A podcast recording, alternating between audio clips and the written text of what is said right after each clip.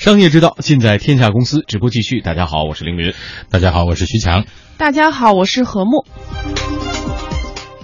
天下公司即将带来的是出国轿车，滴滴打车即将登陆美国市场。滴滴在美国能给我们提供什么服务呢？人气正旺，各种手机视频直播 App 火爆一时，我们在上面都可以看到些什么？好，这时段呢，我们首先来关注的就是滴滴打车登陆美国。美国有一款打车软件叫 Lyft，它的总裁约翰齐默目前正在中国考察。这家公司想要进入中国市场，已经不是一天两天的事儿了。不过呢，约翰齐默这次带来的一个新信息，就是中国的打车软件滴滴出行即将登陆美国。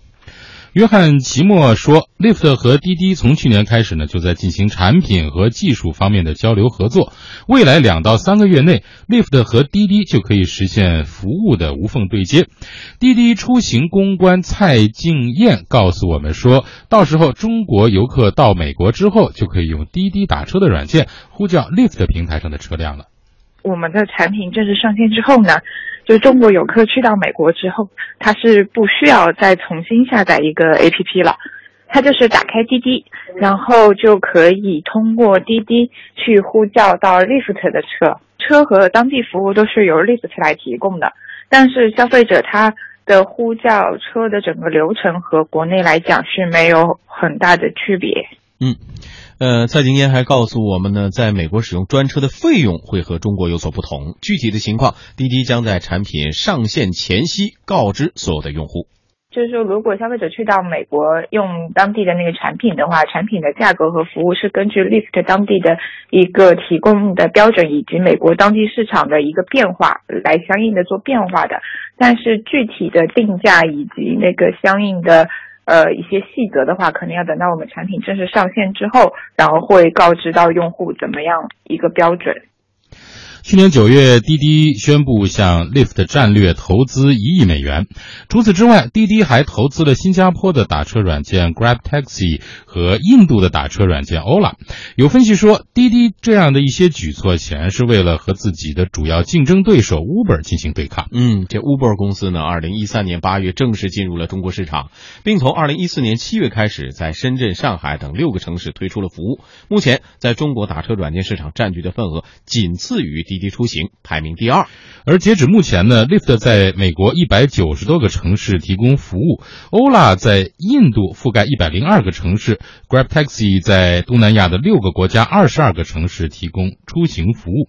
分析人士说，Uber 在全球多个国家都有布局，而滴滴投资 Lyft 这样的公司可以达到全方位狙击 Uber 的目的。嗯，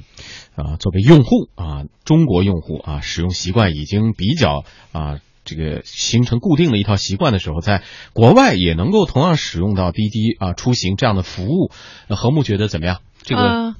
我对我们其实可以看一个数据啊，就是根据啊美国的国际贸易署的一个统计啊，就是中美之间的这种旅客啊，呃，大概以每年百分之十的速度在迅猛的增长。啊，那我们其实设想一下，如果你是一个呃游客啊，或者是从中国出发，然后目的地是美国这样子的一个情况，然后呢，你还没有呃采用这个旅行团的，就是跟团游的这种方式，你大概是自由行，自由行啊。那么在这这种情况下，可能在异地他乡，然后呃在人生地不熟的这种情况下，有一个你熟悉的软件，然后能够给你提供这种车辆的服务，那其实真的是。呃，这种游客是迫切需要的，而且呢，你会发现 Lyft 它有一个好处，就是它对比这个 Uber 来说的话，Uber 实际上是自有的车辆，但是 Lyft 所提供的是私家车的共享的服务。那如果大家如果用过滴滴的人都会知道，比如说在这个顺风车啊，呃，在这种快车的这种模式当中，你其实会发现那些呃司机，他们其实都不是专业和职业的司机，他们都是当地的人。就是当地的这些啊，这个车主。那么在这个时候，其实你会发现，在在这个用车的过程当中，它不仅是一个提供用车的服务，它还具有了社交的属性。嗯，就是在整个的这个路途当中，你其实通过交谈，然后通过聊天，甚至你都可以熟悉呃当地的呃景点啊，或者是各种各样的餐饮啊，然后包括道路啊，包括酒店等等这样子的一个情况。那这简直是一个免费的信息咨询指导啊！嗯，要 就说有其他需求，也是可以嫁接在这个滴滴上进行服务的意思。对，呃。我们现在呢，可呃很显然说，呃，我们能够想到的就是这些。但是，其实对于一个自由行的人来说，他可能需要的服务包括餐饮，包括酒店，是对吧？那我们不知道这个后面还会呃有没有。但是，呃，从这点上来看的话，其实我们现在呃在互联网上所提供的很多共享经济的这种这种方式，这种服务的方式，其实大大降低了我们自由行的压力。就是我们以前呃跟团游有它诸多的弊端，但是我们采取自由行的话，又发现自己的压力实在是太大，是吧？你要自己去找酒店，自己去找车辆，然后自己去到景点，然后你可能还不熟悉这种路径。但是很显然，我们在这些对通过这些这些互联网，尤其是像滴滴这样子的所提供的服务来说的话，已经可以给我们切实的解决很多的问题。据说滴滴打饭真的正在酝酿过程中。对，滴滴不仅是用。用来运载人的，它还会运载很多其他的东西。嗯，好啊，当然了，呃，我们说到这个 Lyft 总裁约翰齐默这次来到中国呢，主要的目的还是给他自己的公司来造势。他在接受中国媒体采访的时候就表示说，Lyft 在美国的市场份额有望在两年内超过 Uber。除了市场份额之外，Lyft 在与司机关系、到达率等方面也都优于 Uber。嗯，那据滴滴出行的公关蔡静嫣介绍，Lyft 目前在美国多个城市都有很高的市场份额。Lyft 它是在那个美国一个比较强势的一个出行平台。昨天的话，像 Lyft 的总裁他也有说到，嗯，他在美国已经覆盖了超过两百个城市，而且呢，也在很多重要的城市都拿下了市场领先的一个地位。嗯，以那个美国第二大州德州那个首府奥斯汀为例吧，他们是已经拿下了超过百分之五十的市场份额。那提到为什么会选择跟 Lyft 合作的话，也是主要考虑到 Lyft 在美国当地是有一个本土化的优势。嗯，Lyft 公司成立于二零一二年，目前它的估值已经达到了五十五亿美元，而在去年早些时候，这个估值还只有二十。五亿美元，不到一年的时间增长了百分之一百二十。最近呢，Lyft 完成了一轮十亿美元的融资，其主要的投资者包括了通用汽车、沙特王子等等。Lyft 总裁约翰奇莫就说了，对于投资者来说，Lyft 是一次巨大的商业机会。You know the the truth behind our business, which you know is what we want to tell people about today about the forty percent share in San Francisco. 约翰齐默说，他们公司的产品与滴滴出行存在差异。例如，滴滴有巴士和出租车的业务，而 Lyft 并没有。在实现服务对接的时候，产品协同方面也会有所考虑。另外呢，滴滴出行公关蔡静嫣说，当中国用户可以在美国使用滴滴出行软件的同时，美国用户当然也可以在中国使用 Lift 了。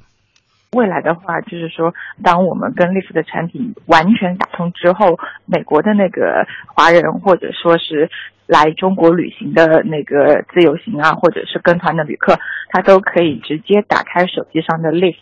然后在中国呼叫到滴滴的车辆。嗯，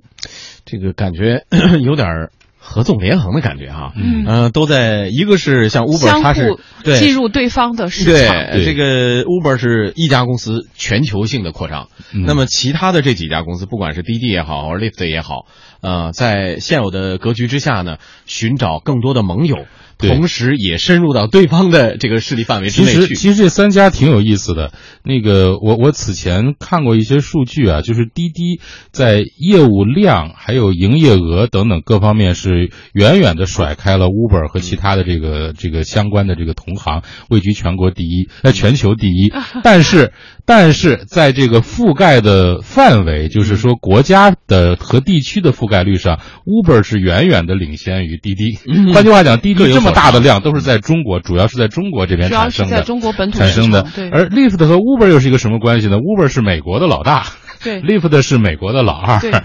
啊，所以它这这三者之间的关系很有意思。换句话讲，就是滴滴拉着美国的老二，在在在准备对抗美国以及全球覆盖范围最大的 Uber，是这么一个态对势。，而且这嗯个老二的增长的速度还是非常的惊人的。嗯就是从他的这个总裁约翰齐默所提供的数据来看的话，他认为说 Lyft 虽然晚出生这个 Uber 三年，但是他们现在的增长速度其实远远远超过了什么？超过了 Uber 在三年，就是三岁的时候的那种增长的速率。嗯那而且呢，有一个还能够看得特别清楚，就是、呃，Uber 当初的发家是在美国的旧金山。那这次呢，Lyft 所提供的数据显示说，Lyft 在旧金山，也就是在这个 Uber 最初的大本营，已经超过了百分之四十的这种市场的份额，所以这种增长的势头是非常的迅猛的。嗯如果说到呃这个在我们的本土，这个 Live 这个 Uber 和我们的这个滴滴有什么区别的话，